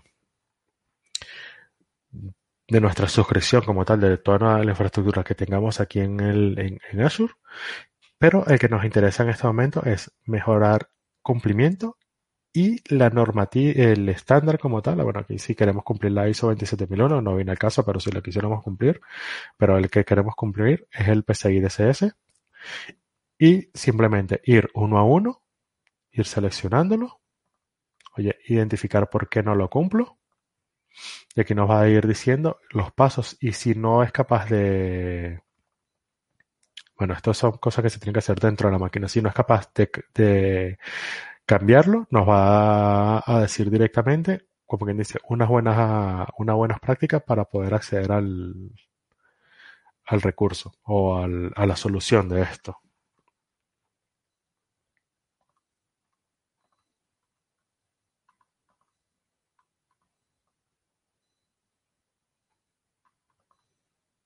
Que era lo que, lo que decía antes. Oye, ¿de qué forma lo puedo habilitar? Era lo que, bueno, lo, lo habíamos hecho en la base de datos, pero bueno, aquí lo que nos dice es que en el Keybao no tiene habilitado el registro, la parte de monitorización. Simplemente te dice, oye, la conexión rápida, que se permite habilitar el registro y conservar hasta un año de todo esto, oye, de todo el registro de, de quien, de quien accede al Keybao, cuántas veces se cambiaron las claves, cuántas veces se, se han actualizado esos secretos, qué versiones se, cuántas versiones poseen. Simplemente seleccionamos el que queramos corregir. Simplemente el mío. Te dice los días de retención y un WordSpace que, que nos va a solicitar. Pero nada, al darle clic ya nos va a corregir el recurso, nos ha colocado, nos ha habilitado la auditoría y la auditoría va a ir hacia ese recurso que he compartido y lo va a poner en 365 días que se almacene ese, ese recurso como tal. Y bueno, nada, con esto nos facilita muchísimo la vida para tener cumplir todo lo que sería el, el, el estándar en PCI, al igualmente, de igual forma también en Google Cloud Platform, en AWS, en Amazon, tiene la misma, no se llama Security Center, tiene su otro nombre, pero de igual forma tiene su componente que dice eh, cumplimiento normativo Siempre aparecen estos cuatro, quizás alguno tenga, tenga alguna otra normativa, pero bueno, PCI como es un estándar que se tiene que, cumplir para la parte de tarjeta de crédito, esto es uno de los estándares más conocidos, igual que la ISO 27001, está aquí ya bastante definido y lo tiene, lo tiene bastante potente. Y con eso ya tenemos para cumplirlo. Las mejores prácticas, que era lo que decía, lo principal, monitorizar los controles de seguridad, garantizar que todas las detecciones de las fallas control de seguridad, oye, las la solventamos oportunamente, la, las mitiguemos, revisar los cambios implementados en los entornos, reglas de firewall y todo esto. Una de las cosas que siempre tenemos que tener en cuenta es, antes de realizar el cambio, crear un control de cambio. A ver que no, no nos vaya a fallar o vayamos a dejar de alguien sin servicio. Se debe realizar la revisión de comunicados periódicos de requisitos. Bueno, esto es, es el tema de a quién te lo tengo que cómo lo tengo que tener establecido y todo esto. Y bueno, poco más. Yo creo que con esto tenemos bastante bastante claro, bueno, espero que haya, que haya, quedado un poco claro lo que tenemos que cumplir para tener el estándar PCI y que serían esa, esa, esas pautas y de qué forma lo podemos hacer, por lo menos en el mundo cloud, que es una de, de, las, de las cosas que hoy en día nos estamos acercando muchísimo hacia la parte hacia la parte cloud. Estamos dejando todo en premis al lado para poder administrarnos y dedicarnos en, el esfuerzo en cuanto no administrar la arquitectura, sino simplemente la infraestructura, perdón, la parte física, sino simplemente ya los datos y vemos que, que es bastante ameno en cuanto a la securización, que muchas veces por falta de tiempo, de entendimiento o que siempre hacíamos todo a nivel de funcional y no de seguridad, oye, funciona, nadie lo toque, dejémoslo así. Entonces, oye, con este tipo de servicios ya tenemos claro de que, oye, no es difícil aplicar la seguridad en nuestra infraestructura, que con tan solo pocos clics ya hemos podido ver cómo podemos activar la transferencia de datos HTTPS, cómo podemos habilitar el protocolo TLS, cómo podemos deshabilitar el protocolo TLS 1.0, 1.1, que no me interesa tenerlos habilitados, cómo habilitar ese cifrado de máquinas, cómo administrar mis claves y bueno, poco más. Espero que les haya gustado la, presentación de hoy y hayan adquirido un poco más de conocimiento en cuanto a la norma. Muchas gracias, Antonio. La verdad que ha sido una charla bastante densa, bastante densa, pero muy interesante. Eh, yo voy apuntando por ahí un par de preguntas. Mira, te voy a pasar una pregunta. Yo me imagino que verte hablar eh, sobre medios de pago, ciberseguridad, criptografía, pues lógicamente a, muchas personas pues eh, les surgen dudas, ¿no? Y, y, el mundo del ciber, al verte a ti, pues dirán, ¿a quién mejor preguntar esto que, que un experto? Eh, la pregunta es, ¿cuál sería un requisito necesario para conseguir empleo en seguridad informática? ¿A ti qué te parece, Antonio? Un requisito indispensable. Sentido común. Sí, nada, yo digo que bueno, el requisito indispensable es sentido común y saber que, o sea, pensar como, oye, ¿qué es lo que tengo que tener yo siempre en cuenta para, para la seguridad? Oye, sentido común, más, nada. Si yo no voy a clicar a algo, yo no voy a tocar algo que no, que no conozco. Y formación, muchísima formación. Yo soy de las personas que digo, oye, podemos tener eh, una fortificación de la NASA, como siempre, pero si no tenemos esa concienciación de seguridad o esa formación adecuada, no podemos ni trabajar en seguridad ni poder aplicar la, la seguridad. Sí, bastante lógica, ¿no? Hay otra pregunta que me han hecho antes, pero no está aquí en el, texto. Eh, si esas medidas, cuando hablas de las empresas, eh, donde hay que poner todo el tema de la seguridad cifrado, la capa de transporte, ¿Están obligadas solo las empresas, los bancos, las grandes empresas? ¿O una empresa que tiene su WordPress con su plugin de WooCommerce, con su tarjetita de crédito y vende artículos por Internet, también deben de cumplir parte de esas medidas? ¿O, solamente que son las grandes? No, todas. Todas en sí. En el cuestionario luego, luego os paso la, la presentación. No me quería quedar ahí explayado porque es muchísima teoría. Pero existen los cuestionarios en donde dice quién ¿A qué, ¿A qué cuestionario pertenece tu empresa? Entonces, si somos una empresa, que era lo que decía antes, somos una empresa que solamente vendemos zapatos online, pero utilizamos un tercero para que se comunique directamente a, para que haga esa transferencia de, del pago como tal, tenemos que cumplir una serie de requisitos. Pero como decía antes, es un estándar que no es algo que, que, es una norma, que si no la tenemos no podemos, no podemos, no estamos habilitados para hacer, para hacerla. Simplemente es el estándar que es bueno tenerla. Oye, a la hora de generar esa confianza a las personas de decir, oye, voy a comprar en tu, en tu página web y veo que cumples el estándar, veo que tienes el sellito ahí, digo, oye, me da como aquí mi, esa garantía adicional. Pero no es que si no lo tenemos, no lo vamos a dejar de cumplir.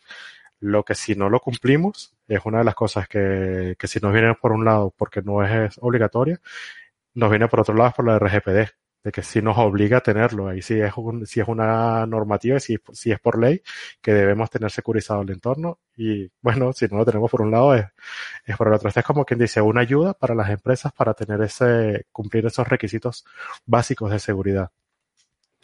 Correcto. Eh, cuando lo despliegas en la nube, visto que en Azure eh, ya lleva implementadas eh, cumplimientos, aparte de la ISO 27000 y demás, eh, está ya en, está ya la lista de, de, ítems de best practices y todo eso. En, toda la, en todos los clouds nos los ponen de maravilla, porque ya, es lo que yo digo. Anteriormente, hace tres años atrás, nosotros teníamos que cifrar el disco, teníamos que cifrar todo. Ellos se dieron cuenta que, oye, que es algo absurdo. Yo lo cifro y ya está, está todo cifrado. Igualmente habrán pensado con esto, dijeron, oye, si existen los requisitos, yo no quiero a alguien que entre, que, que se cree una norma, unas directrices, simplemente te lo pongo. Y si tú dices habilitar esa auditoría en el Security Center, por ejemplo, te va a habilitar que te va a, alertar todo eso que no cumples y te va a colocar una puntuación, si como lo veíamos ahí, oye, que no cumples, tienes el menos el 50% y a medida que lo vayas cumpliendo, tienes el 100%. En caso de que des de alta algún nuevo servicio, te va a decir, oye, este servicio que has dado de alta no cumple con este parámetro para cumplir el estándar PCI. Viene fenomenal. Todos los proveedores. Ya sea Azure, ya sea Amazon, sea cualquier tipo de cloud, ¿no? Sí, todos hoy en día lo, lo, tienen habilitado. Y otra pregunta que me han pasado antes por WhatsApp. Ahora que empiezan eh, a meter las tarjetas de crédito en los móviles, eh, claro, la pregunta es, eh, si yo llevo ahora mi tarjeta de crédito metida en mi móvil y hago un pago con el móvil, me tengo que fiar si eso es un Huawei o llevo el Alexa escuchando. ¿Hasta qué punto se le exige a esos grandes? Porque una empresa grande lo entiendo, pero a esos grandes realmente se les exige algo. Ahí es entrar en polémica, sí. Se le exige lo mismo de la integridad de los datos y todo, pero es entrar, es como que se te llevara las billeteras y se te pierda. O se te pierde el móvil el día de mañana y no lo tenías cifrado y alguien ve tus datos. Oye, son cosas que es, entrar en polémica ahí sobre, sobre qué no tiene, pero ahí es y otra cuestión, ya la última, eh, cuando hay un caso de, por ejemplo, de, de, de fraude, como tú has dicho, eh, tú tienes todos los sistemas, los mecanismos de seguridad implementados. El caso del phishing, un usuario llega y, y clica donde no debe. eh, realmente ahí, eh, si tú tienes tus sistemas informáticos, desde el punto de vista nuestro, ¿no? De, parte informática, dite, yo tengo todas las medidas implementadas, ya me llega un cliente y por un fallo suyo que clica un enlace donde no debe, no vaciar la cuenta. Es que el banco me han robado y no se han dado cuenta. Mm, te dejo la patata caliente a ti. ¿Ahí qué opinas tú? Nada, ahí ya, o sea, el banco va a decir, oye, fue por tu parte. Es, como, es lo que decía antes. A mí el día de mañana me roban el, el, el, móvil o se me pierde el móvil, se me extravía el móvil y yo tengo ahí mis tarjetas de crédito, tengo absolutamente todo. Tengo la cuenta de Amazon de, para comprar. Simplemente que le dé comprar y cambie la dirección. Ya lo, ya lo tiene. Amazon le voy a decir, oye, mira que, que me han hecho esto, que he perdido el móvil, pero me va a decir, bueno, la culpa es tuya. yo simplemente voy a, a hacer lo que me dice. O sea, yo soy una caja cuadrada en lo que voy a decir, voy a acepto el pago y te envío, te envío el producto. Más nada, yo no sé si en realidad eres tú el que lo estás usando, ¿no? Ahí es cuando yo decía lo de doble factor de autenticación en, este caso. Pero si es alguien que, que le han entrado a través de un phishing y han vaciado sus cuentas, el banco poco puede hacer. Está claro. Porque cada vez que dependemos más de la tecnología, eh, de cara a transacciones bancarias, llevarlo todo en el móvil, ¿tú, tú cómo lo ves? Bueno, era lo que era lo que decía antes. Es algo que no la jugamos. Hoy hace 10 años ni nos, ni nos las imaginábamos llevar una tarjeta en el, en el móvil. O sea, eso era impensable. decir, yo siempre mi tarjeta física. Y hoy en día tú dices una tarjeta física, ves pocas. en realidad, y todo lo tenemos en el móvil. Pero siempre decimos, ¿qué pasaría si se me pierde el móvil? Aparte de todos mis datos, mis fotos y todo lo que tenga yo aquí, es toda esa información de los correos, porque tú no, tú no, uno no introduce las, las contraseñas cada vez que, que ingresa, sino es tu, es tu, es la relación de confianza que existe contigo y el, el equipo como tal. Entonces, es algo que, bueno. Sí, al final todo esto pues acabas hablando un poco más eh, que en ciberseguridad en confianza a la tecnología, ¿no? Es difícil, sí. Era lo que decía antes, oye, muchísimos proveedores, muchísimas empresas decían, oye, que yo no me voy a la nube porque no confío. ¿Mm? dices, ¿hasta, ¿hasta qué punto es la confianza? Porque, bueno, tú dices, no confío en el proveedor de servicio, pero si tienes un empleado descontento que se quiera pirar, también te puede hacer el mismo daño. Es cuestión de, como quien dice, esa, de entrar en polémica y ver que hasta dónde puede, se puede crear eso. Bueno, pues nada, no, a ver, tenemos más preguntas por aquí. Y nada, pues ha sido un placer tenerte aquí, Antonio. La verdad que... muchísimas gracias a ustedes. Es, una materia densa, pero es entretenida. y, la verdad, que es, hombre, te deja un poco así diciendo, ¿realmente todo eso lo cumplen todos? Esa es la, duda, ¿no? Que me queda. ¿Todos realmente lo cumplen? Sí, pero yo eh, una de las cosas que decía que esperemos, que sí, esperemos que sí. que yo tenía que tenía en mente de dar esta charla era por eso, decía, oye, es bastante denso, es la parte que nadie nos gusta, pero cuando entramos a una empresa dicen, oye, quiero saber si cumplo o no cumplo el, el estándar o, cómo estoy, bueno, que, que nos sirva como quien dice de ese empujón a, a, a tenerlo presente.